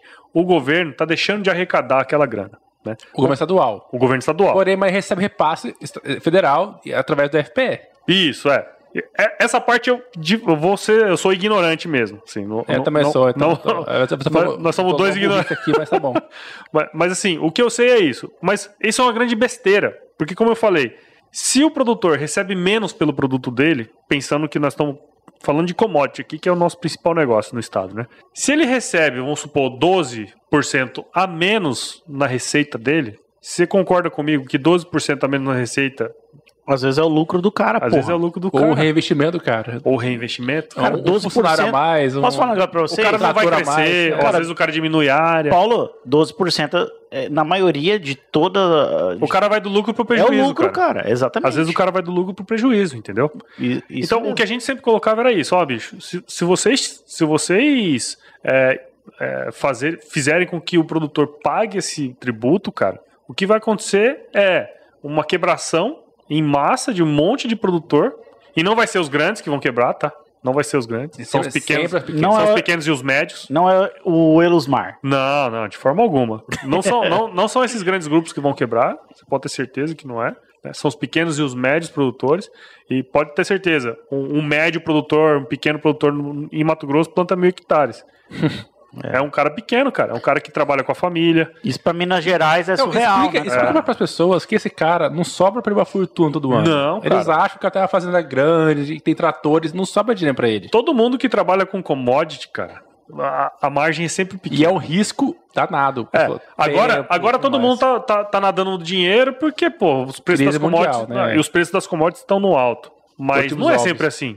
Aham. né? Tem ano que o cara perde dinheiro mesmo, entendeu? Então, é, tem os ciclos da produção agropecuária que isso é muito, muito relevante para a rentabilidade do negócio. Então, Mises, Mises falava que era assim, que quanto menos impostos tiver, mais impostos você gera. É isso que você tá falando. Sim, assim. e aí é o seguinte, entra na macroeconomia, tem um estudo que a gente faz, que a gente mostra isso por A mais B, que é o seguinte, a gente tem ah, os impostos não, né, mas a, a- rentabilidade direta em cima daquele, daquela produção. É, tributo, imposto, Tributo, carga. imposto, em casa, tudo isso aí, né? Que são gastos diretos, né? Uhum. Só que isso é, gera receitas indiretas. né? É, Se você pensar em Sinop há 50 anos atrás, Sinop não tinha nada, acho que nem Sinop existia 50 anos atrás, tá É. certo? Ah, se, não tinha, se não tiver agricultura lá, meu, não vai ter concessionária de venda de trator, não vai ter é, casa agropecuária para vender adubo, Sal. semente, sal mineral, o que for, né? Sim. Então, sempre quando tem uma produção agropecuária, ele puxa os empregos diretos, né? Que é o cara lá na fazenda.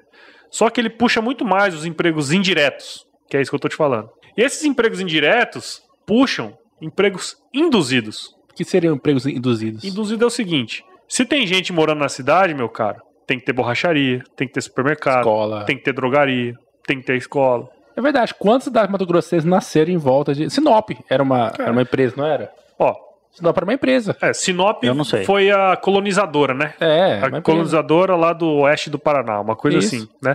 Então o que acontece, cara? Se não tem a produção agropecuária ali, não existia nada disso Não aqui. nada disso. E você paga um- quanto de imposto quando você compra um, um saco de arroz, meu cara? Perfeito. Um litro de óleo, né? É, eu acho que tudo isso, cara, faz a gente. O papo de hoje é mais que sobre pessoas, Paulo. É sobre o respeito que a gente tem que ter com o agronegócio, com a agropecuária, igual você falou, com essas pessoas do campo.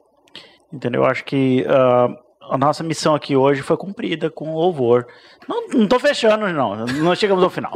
Mas assim, sabe, cara, a gente chega na- já numa maturidade do, do- desse episódio da gente pensar o agro com, com muito mais respeito do que a gente começou esse programa. Ah, cara, eu, Isso pra mim, eu cara. sou suspeito mim falar, também, né?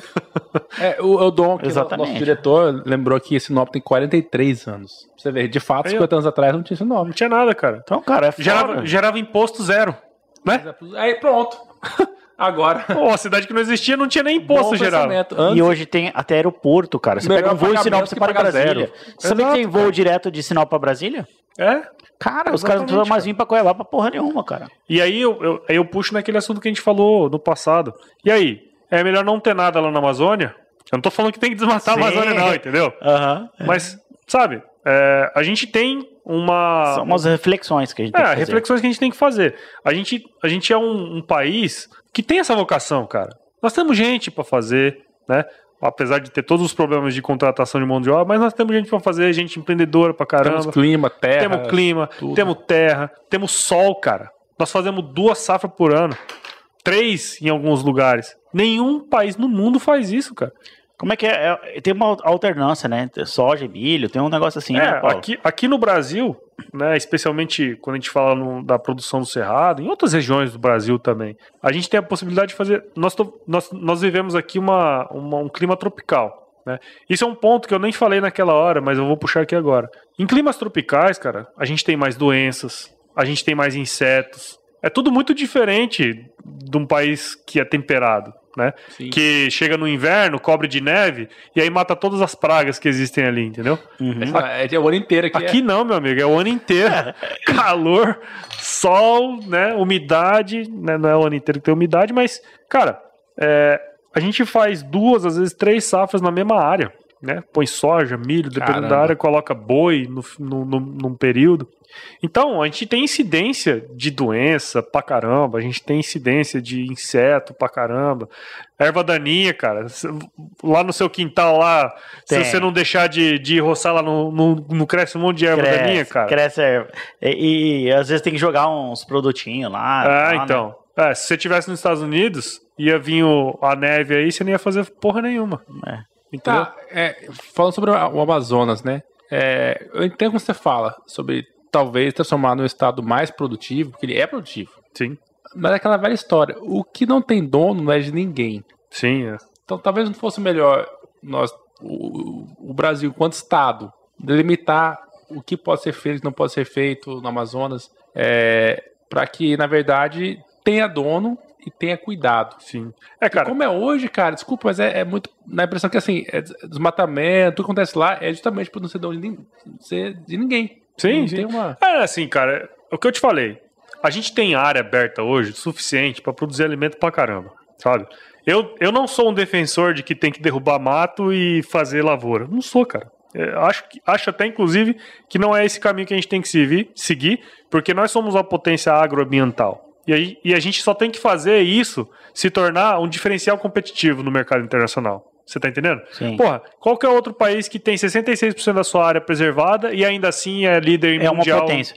Cara, cara uma potência, é, é, verdade, cara. Paulo, que uh, eu tava acompanhando uh, na frente lá do, da, do, da nova lei de licenciamento, né? Uh, eu sou advogado e às vezes eu tenho muitos clientes hoje do agro.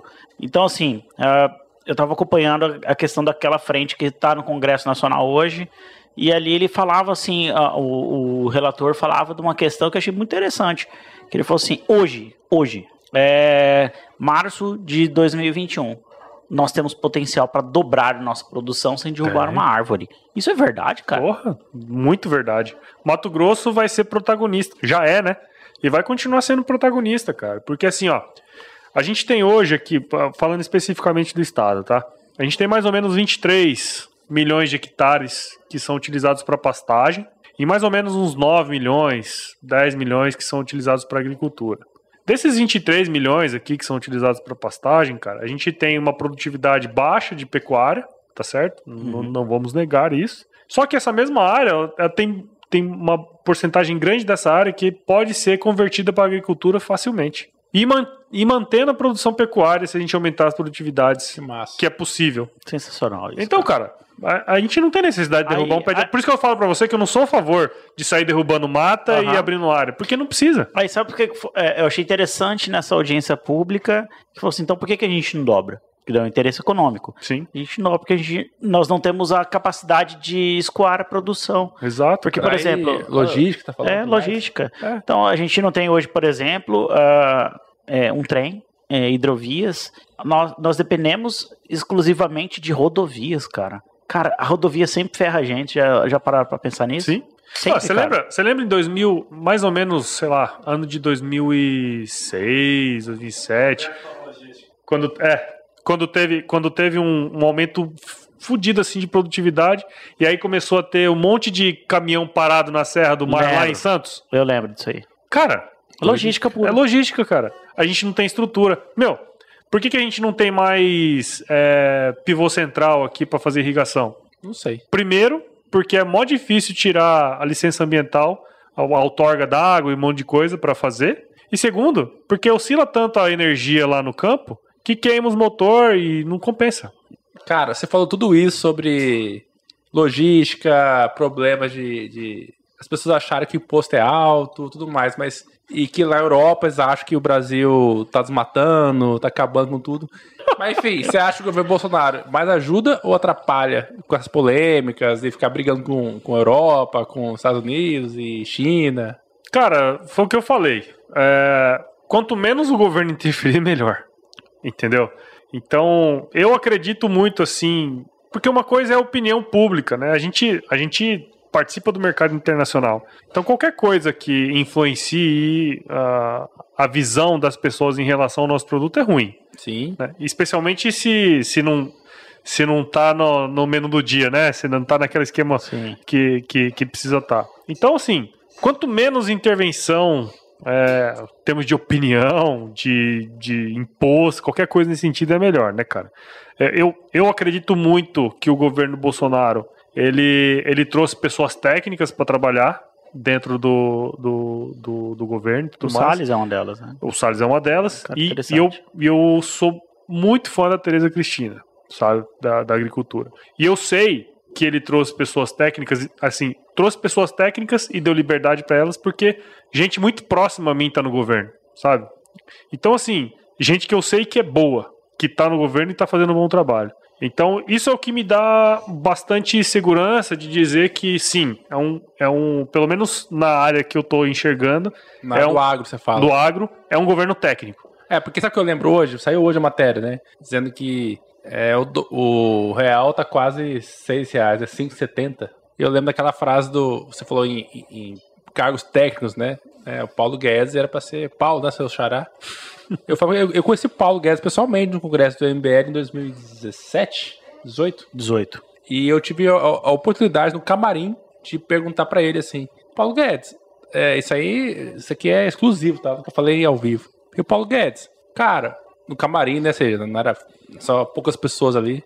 Mas e aí, o que você acha de privatização? Eu assim, cara, por mim, vendia tudo. O Estado não tem que ser empresário. O Estado não tem que ter banco. O Estado não tem que ter nada o Estado nada mais é do que o mediador das relações humanas ali do Estado. Uhum. Então vendia banco, vendia tudo, Petrobras, tudo, cara, que naquele momento me deu uma felicidade de mim, assim, cara. Deu uma alegria. Estamos no caminho certo, né? E a gente viu que, na verdade, na prática, e depois ele deu uma declaração, assim que começou o governo, que se um dia o dólar chegasse a 5 reais, ia dar tudo errado. Caso o Haddad ganhasse, o dólar ia para 5 reais, deu tudo errado. O Haddad não ganhou, ganhou o Bolsonaro, dólar tá 5,70 e tantos. Então, assim, será que de fato o Bolsonaro dá essa liberdade ao, ao corpo técnico dele? Entendeu? E o que, que eu vejo, na minha opinião? Quando o Macron da vida, que a gente sabe que por interesses comerciais ataca o Brasil, ele tem um alvo perfeito, que é o Bolsonaro, que só fala besteira o inteiro. E eu acho que isso reflete no campo imediatamente. Não, não tem dúvida, cara. Entendeu? Eu, eu lembro até que no início do governo, eu falava que essas pataquada que ele fazia aí era jogar o porco na sala, né? É isso. Eu, eu, imaginava que era essa a estratégia mesmo, assim, porque assim, você joga o porco na sala, todo mundo fica olhando o porco, não, ah, olha o resto. Porco, e não olha o que é essencial. E eu acho que a estratégia estava nesse sentido, até vir pandemia e todas essas coisas que atrapalharam bastante o decorrer do, da governabilidade ou qualquer coisa nesse sentido, né? Porque aí as prioridades mudaram e as coisas, uh, enfim, por, uma, por questões óbvias, tiveram que mudar, né? Uh, mas hoje me parece que não sei se essa era de, de fato uma estratégia, né? É, Posso falar um negócio Porque continua falando, demorando cara. Passar, tá demorando a passar. Eu né? acho que nem tudo ao céu, nem tudo à terra. Eu acho assim que, uh, assim, é lógico, quando acerta, temos que elogiar o governo. E a hora que erra, a gente tem que ser críticos assim como éramos com Lula, com Dilma, né? Mas uh, nessa questão ambiental, eu acho que o Bolsonaro ele, ele, ele protege o nosso país no sentido assim de, de fazer os enfrentamentos com o Macron. Na questão ambiental, ele chamou o Macron pra porrada, meu irmão. Mas eu não sei até que ponto, porque assim, é o Macron e o mundo versus o Bolsonaro. Então, assim, por mais que a gente sabe que o Bolsonaro tem razão, acho que quando ele fala, mas na visão lá fora, é, é mas eu acho, que, eu, acho que, essa, eu acho que essa é a questão mesmo, né, cara? Vira alternativa. Vira exato, vira, vira o, um prato cheio pra é, você exato. dar um tapa na orelha dele, né? O que, que eu acho? Eu acho que um, um, presidente, ele tem deveres institucionais. Ele tem que ficar quieto muitas vezes, ele tem que ser polido muitas vezes pelo cargo que ele, que ele ocupa. Tem que ser político, então. É, é mas vou repetir a frase do Macron. É, depender da soja brasileira, nós uh, estamos incentivando o desmatamento da Amazônia. Então, mas e uma, o Bolsonaro, nesse ponto, eu acho que ele vai bem a hora que ele fala assim: eu sou presidente da porra toda e não vem falar da, da Amazônia, porque você não tem porra nenhuma Tá, preservada. Eu acho que nesse, se- nesse sentido tá certo, sabe? Mas só falou isso, o Macron só falou isso porque tinha um Bolsonaro lá. É isso que eu quero dizer. É. Se fosse um presidente mais É isso que eu ia falar. quer dizer, é é, talvez o Macron não falaria isso. Seria um presidente mais próximo, o Macron, que conversaria mais. Só tem o Macron falando isso, uma frase absurda dessa, porque tem um Bolsonaro falando merda aqui. O que, que você acha, Paulo? Ah, como eu falei, eu não sou o cara mais indicado pra falar sobre política, né? Até porque eu não acompanho tanto Mas, como, essa, como mas eu isso, deveria. Mas, pode mas, falar, mas eu isso te dá um concordo, cara. diploma de falar assim, fale abertamente. Não, Você- cara, Vocês aqui aqui é papo boteco, né? Então, assim, Sim, pode- sim. É o que eu sempre falo pra todo mundo. Ah, falar merda, todo mundo fala. né? Eu falo, vocês falam, todo mundo fala merda. né? Agora, uma coisa é eu falar merda e o Bolsonaro. faixa comercial. Entendeu? Então, assim, eu, eu, eu acredito muito que as pessoas, elas, elas têm que entender qual que é o poder da responsabilidade dela. Perfeito. Entendeu? É, Já diria o, o- o tio Ben do, do é, Spider-Man. com grandes, po- do Sp- com grandes poderes vem grandes responsabilidades, né, cara? É, eu, cara, eu não tiro uma vírgula que você falou, Gi.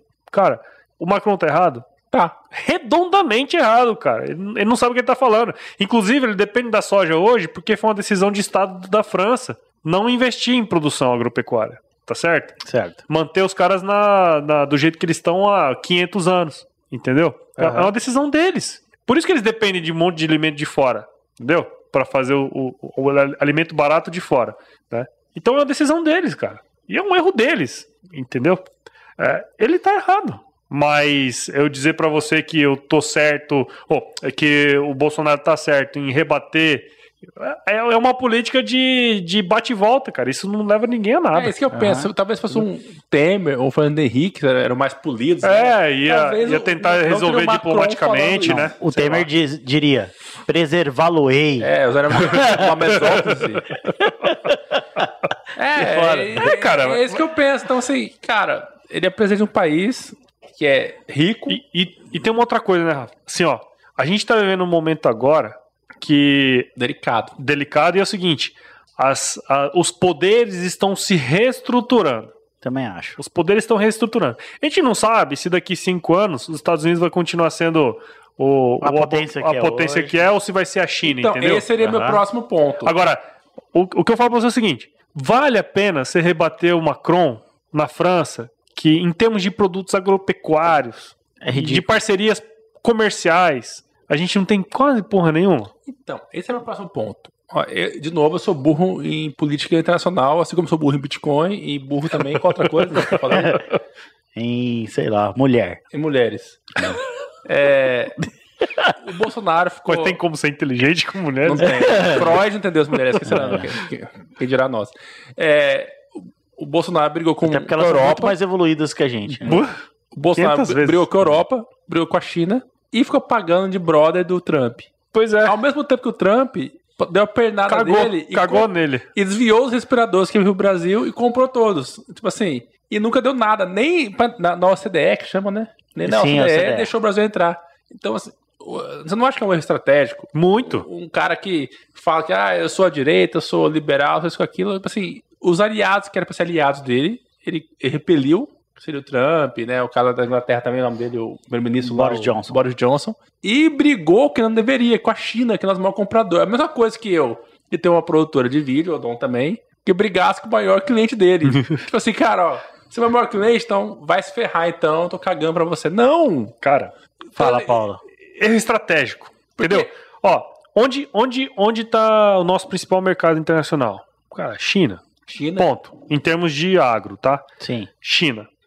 Onde vai crescer a demanda por alimentos nos próximos 50 anos? Na China, porra. China, Sudeste Asiático, Estados Unidos, África. Estados Unidos, não? Hum, não, Estados Não, Unidos é manter, praticamente. Estados Unidos é praticamente autossuficiente em produção de alimentos, ah, cara. entendi. entendi. Entendeu? Aham. É que eles têm uma população muito grande. Aham. Então, apesar de eles serem grandes produtores, eles são autossuficientes em tudo, né? Entendi. Então, onde que vai crescer? É China, Sudeste Asiático como um todo e África, cara. O que, que você É. tá pagando pau pra França, meu amigo? Exato. Sabe? Minha risada é foda. É, é uma, é uma parada assim, Rússia, cara. Rússia também pode ser um grande parceiro comercial. Cara, e a gente vai. essa ideologia e vamos pensar. em- O dinheiro, o o- dinheiro não tem ideologia. Money, velho. O dinheiro Os tem caras os cara têm uma necessidade, nós temos um produto. Você vai ficar brigando com os caras e, e dando importância porque o Macron fala. Entendeu? Então é, é um, é um tipo de coisa assim que, se eu fosse do Estado, eu estaria muito pouco importando com o que os caras estão falando lá. Faria a sala da política, Claro. né? Assim como os Relações- fazem com os clientes. Relações É, diplomáticas um com, em- vocês? com quem é importante. Você vai, você vai ter relações boas com os Estados Unidos, com França, Mas né, eu acho com que a envolve muito Alemanha. mais coisa. Por exemplo, o Tratado de Madrid. Cara, aí a gente vai longe, sabe? mas assim, é, a política internacional é foda. Mas tem um tratado que é o Tratado de Madrid, que eles é, com- iriam compensar o Brasil em muitos bilhões, certo? É, justamente pelo Brasil ser um país que preserva. Não, ou seja, não desenvolvido. Né? Seja, vou te pagar para não desenvolver. Exatamente. É, é o Estão te dando mais a- mola ali, entendeu? Pra você grosso se modo- manter da, da forma como você A é. grosso modo, a grosso modo, sim, vou ser bem atécnico agora quando eu vou falar. Ah, é como se fosse assim, um princípio de um poluidor pagador.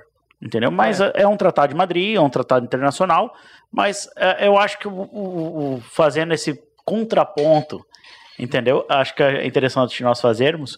Ah, o Bolsonaro mandou bem, cara. Ele protegeu essa questão do tratado de Madrid e, e- e quando a gente fala assim, eu concordo com vocês quando a, A gente que fala preço? Né? Essa pergunta aqui. Exatamente, que o, o tratado não está sendo cumprido. Então eu acho que ele precisa falar assim: eu estou aqui, eu sou o presidente da República Federativa do Brasil e eu estou marcando o nosso território. Entendeu? Eu acho que é um ponto que a gente também não. eh, Embora seja irrelevante a França, mas a gente tem que marcar o ponto. Tá, mas deixa eu botar um ponto também aqui. Hoje em dia, nesse mundo moderno de hoje, nacionalismo não cola mais. O nacionalismo, hoje o mundo tá aberto para negócio. Ah, vou proteger o que é meu, vou, não, vou, não, calma.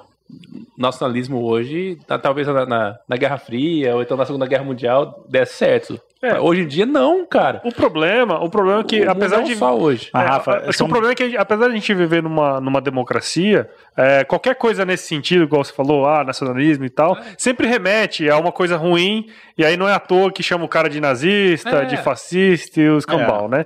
Então, óbvio que a gente tem que olhar isso. É, sob essa perspectiva que as pessoas vão falar isso e, e aí ele fazendo esse tipo de coisa dá a entender que pode ser mas também não, não é né cara É, não é.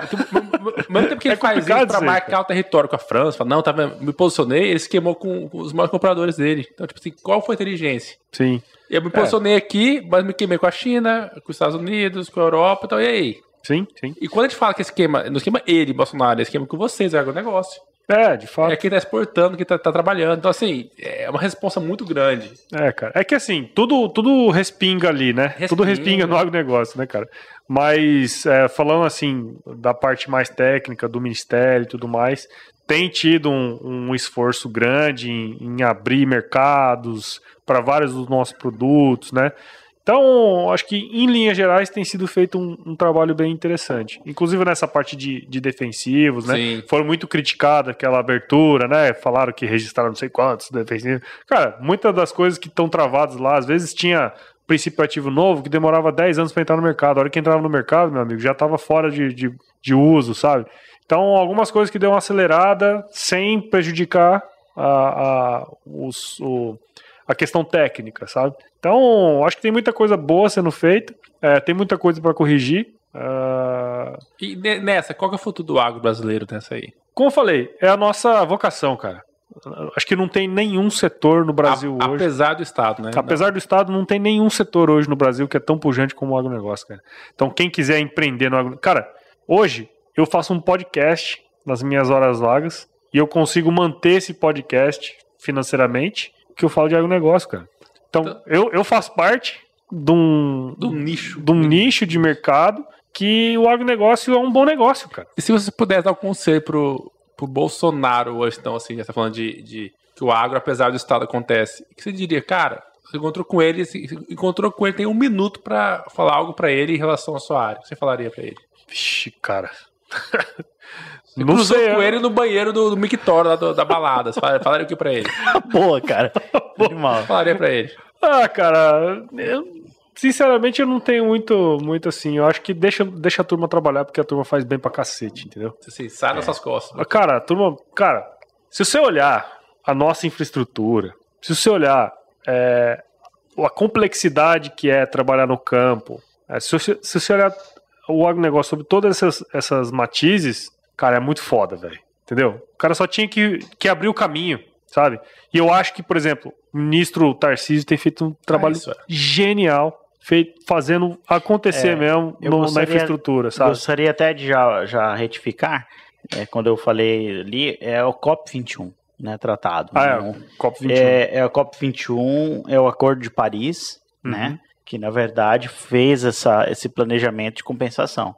Então, o ministro Salles, inclusive, foi um dos que foi a Madrid, aí foi o meu grande engano, no ano de, acho que 2019, final de 2019, em novembro de 2019 ele vai a Madrid é, fazer o um encontro em relação ao COP21 e fazer as cobranças, inclusive, dessa compensação que haveria. Então, Sim. faço aqui a minha retificação. Ah, legal. É, até para a gente apresentar, não é tratado de Madrid. É, ele foi a Madrid, que eu me recordava, tá? Dá pra gente retificar. Inclusive, Paulo... a nossa estratégia PCI foi baseada no, na COP21, né? Entendeu?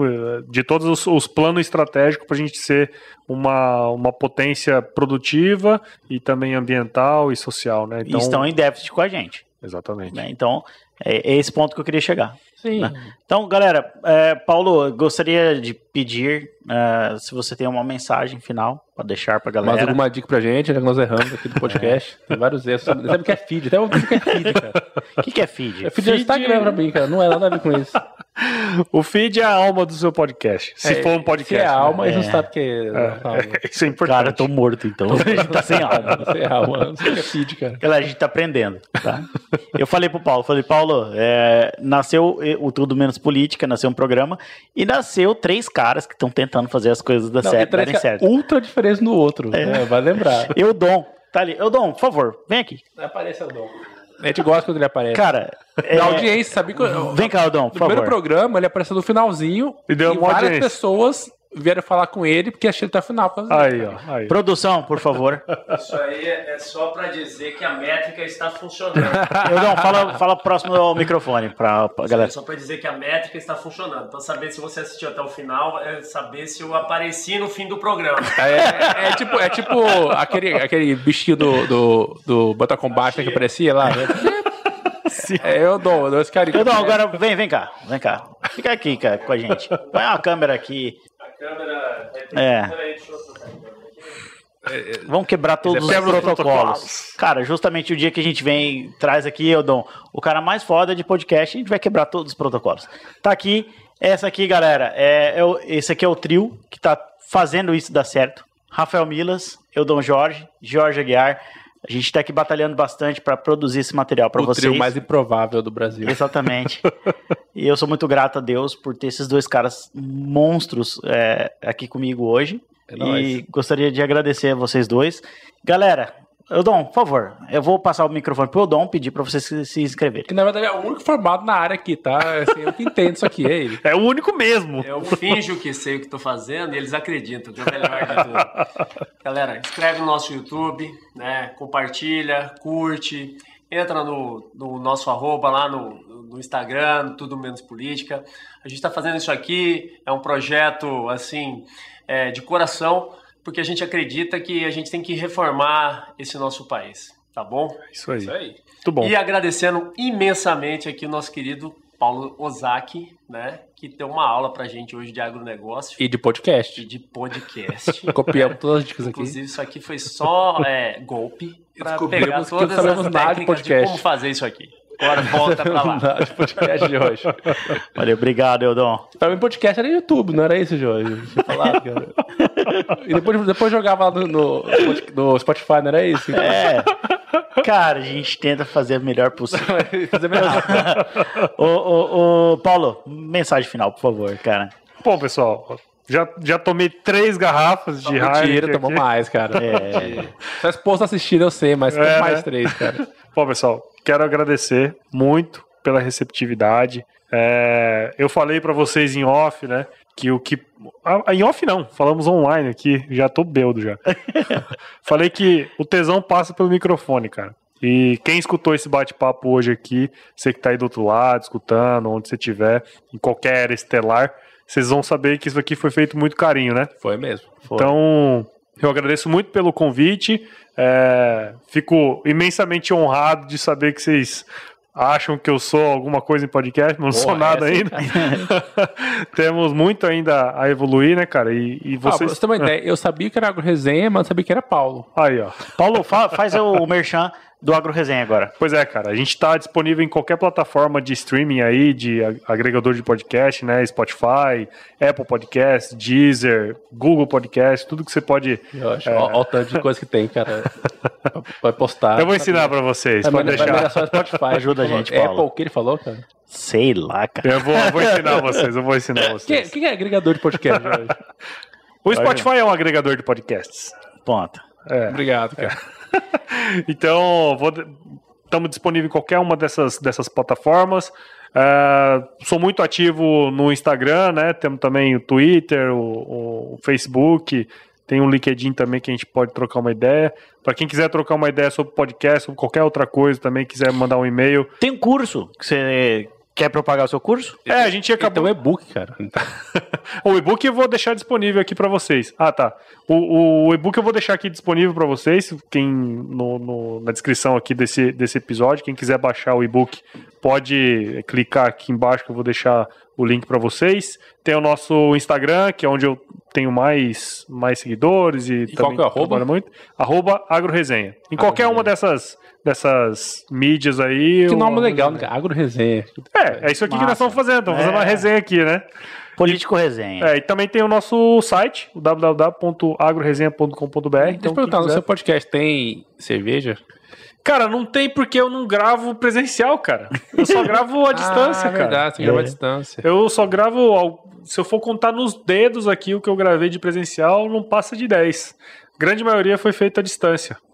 É, e, e, é, quantos episódios você tem gravados até hoje? Hum, nessa semana que vem vai estar tá 175. Paulo Ozaki, muito obrigado, meu irmão. Obrigado, Deus te abençoe. Paulo, você, valeu, valeu, toda valeu, a sua família, a sua filha linda, o seu filho que está chegando. É, tá. É, saiba assim, que é, nosso coração se enche de alegria de ter você aqui com a gente e de conhecer um pouquinho mais da, da cultura do nosso estado, dessa cultura do agro, dessa cultura da, das finanças que correm nas veias de todo Mato Grossense. É, agora eu vou comer alface tranquilo. Do orgulho que a gente tem de ser agro. Agro, te, agrotec, agropop. O agro é rock, tudo. É, agro é rock. É isso aí. agro é tudo.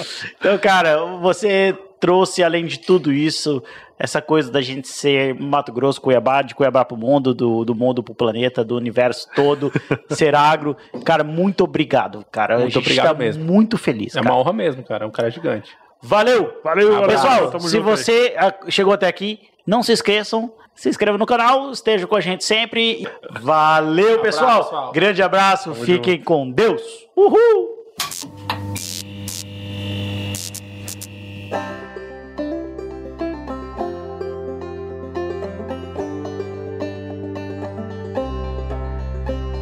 Bom, espero que você tenha curtido esse episódio. Eu deixei muito do que eu acredito aí sobre política, né? Apesar do podcast chamar Tudo Menos Política, a gente falou bastante de política e eu tentei me posicionar aí nos temas e nos assuntos que eu achava importante me posicionar e nas coisas que de fato eu sou leigo, assim, eu prefiro não, não opinar, né, cara? Eu fui o que costumam me chamar, isentão. Bom, se você curte aqui o podcast, já sabe, né, cara? Não deixa de indicar para aquele seu amigo ou amiga aí que curte o agronegócio, quer saber um pouquinho mais sobre isso, né? Então a gente está disponível nas plataformas Apple Podcasts, Google Podcasts, Spotify, Deezer, enfim, todos os agregadores de podcast possíveis e imaginários. A gente está disponível também lá nas redes sociais, então segue a gente lá no Instagram, Facebook e Twitter. E entre no nosso grupo do WhatsApp, o link está na bio do Instagram. A gente tem o nosso canal do Telegram também, que a gente está crescendo crescendo de pouquinho em pouquinho. Se você quiser mandar um e-mail pra gente, é só escrever para contato@agroresenha.com.br e a gente faz parte da maior, mais bonita e mais fofinha rede de podcasts do agro do Brasil, que é a Rede Agrocast. Então segue a gente lá no em todos os agregadores também. Tem um monte de podcast agro lá que você vai curtir, tá certo? Ficamos por aqui então. Um forte abraço para você aí. Se chover, você já sabe, né? Não precisa molhar a horta, hein? Tchau, obrigado.